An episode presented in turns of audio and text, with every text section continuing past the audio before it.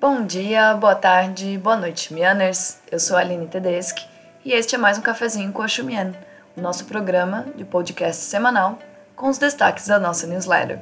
Confesso que eu já estava sentindo falta de vir aqui tomar esse cafezinho com vocês, hein?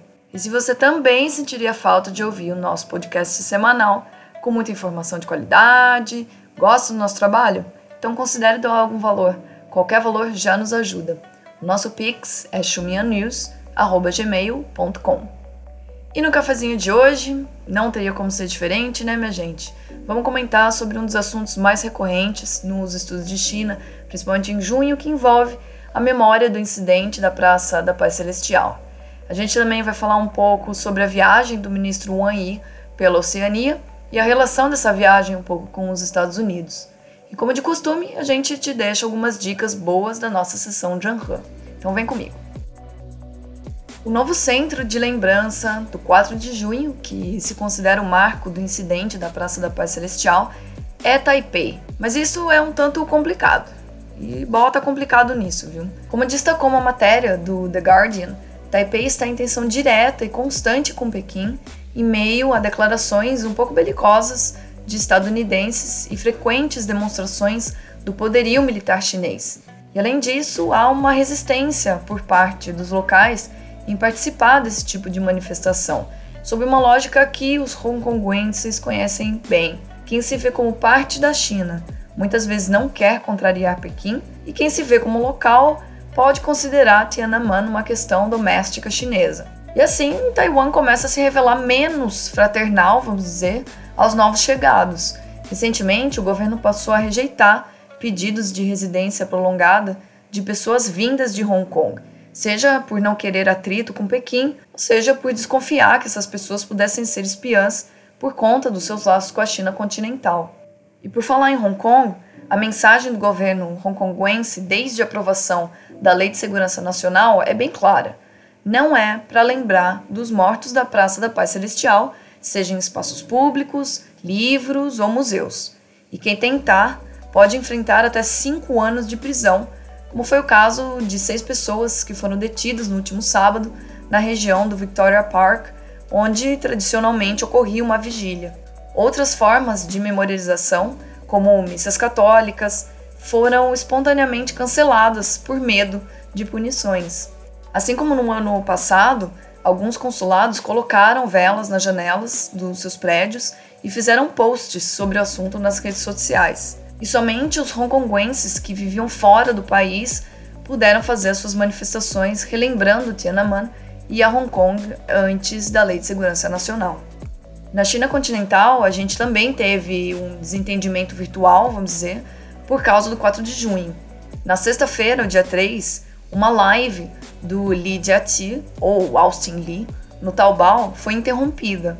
O Li ficou conhecido como o rei do batom nas mídias sociais e é considerado o principal influenciador chinês de e-commerce. E ele ficou famoso por ter vendido só em 12 horas de streaming 1,7 bilhão de dólares em produtos. Isso aí é uma matéria do South China Morning Post. Na sexta, o Lee fazia uma dessas transmissões quando saiu do ar por alguns minutos. E depois ele postou avisando que teve um problema técnico e que não voltaria mais naquela noite. O vídeo caiu após um momento inusitado, em que o Lee apresentou um bolo em formato de tanque militar. E aí muita gente na internet chinesa achou que a questão era mais complicada do que um mau funcionamento de equipamento, né, claro, e que a derrubada tinha a ver com a chegada do dia 4 de junho e é o momento mais icônico dos protestos em 1989, que foi aquela cena do homem sozinho tentando parar a movimentação dos tanques de guerra chineses. Essa fatia levantou interesse sobre uma das questões mais complexas da memória coletiva chinesa recente e revelou um paradoxo.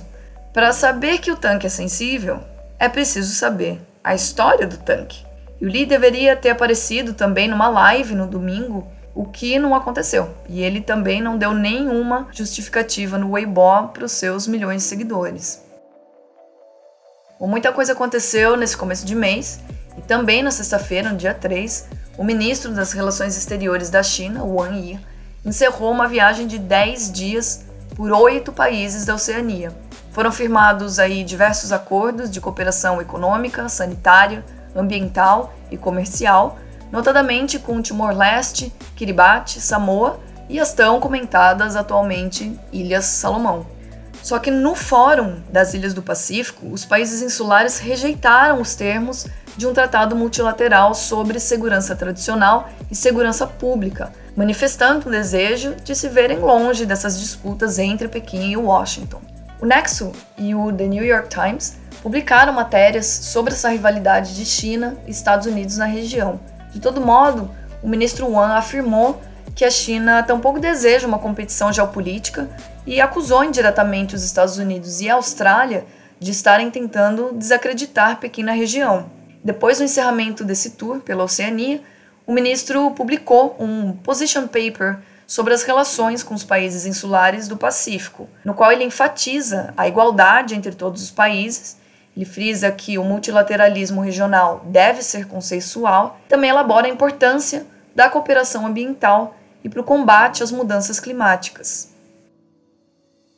Aliás, o futuro das relações entre Estados Unidos e China são um motivo de especulação, ansiedade, e até a CIA está usando softwares para prever o que pode acontecer. Bom, gente, é que há décadas Macau é uma ponte inusitada nessa relação ao servir como espaço para magnatas dos Estados Unidos operarem cassinos na região e depois usarem seus contatos em Washington para aproximar o país da China.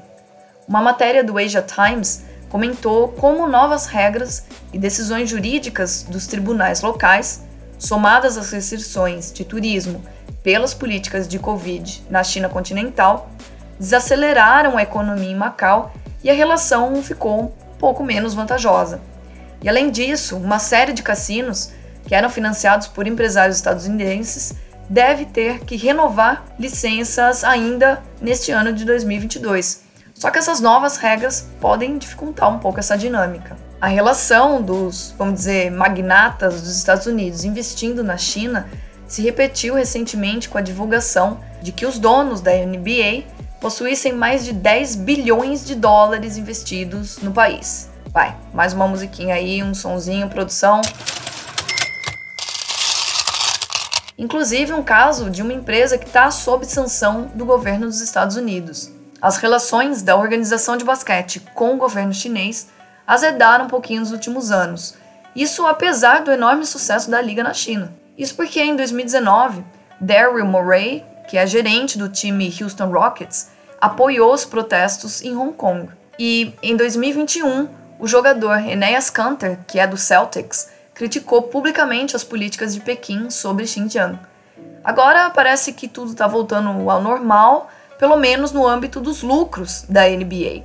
Em março, os jogos foram voltando a ser televisionados também por lá e bem a tempo para as finais do campeonato. Coincidência ótima, né, para quem segue a liga.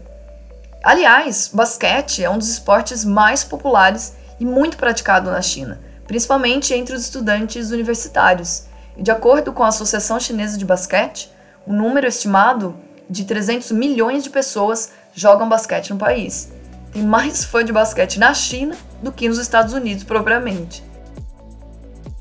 Já que a gente está aqui no mundo dos esportes, a dica de hoje da sessão Zhenghe é uma matéria que o SupChina publicou com muitas fotos sobre o renascimento da cultura das bicicletas em Pequim, de acordo com o ciclista Shannon Bufton. Então, coloque aí o seu tênis esportivo.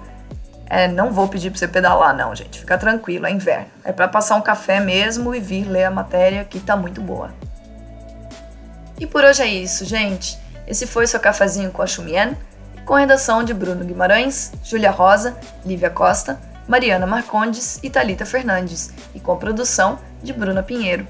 Eu sou a Aline Tedeschi, foi um prazer estar aqui com vocês. E lembrando, você pode acompanhar mais notícias sobre China nas nossas redes sociais, além de, claro, assinar nossa newsletter semanal em www.xumian.com.br. Até mais e a gente se ouve por aí.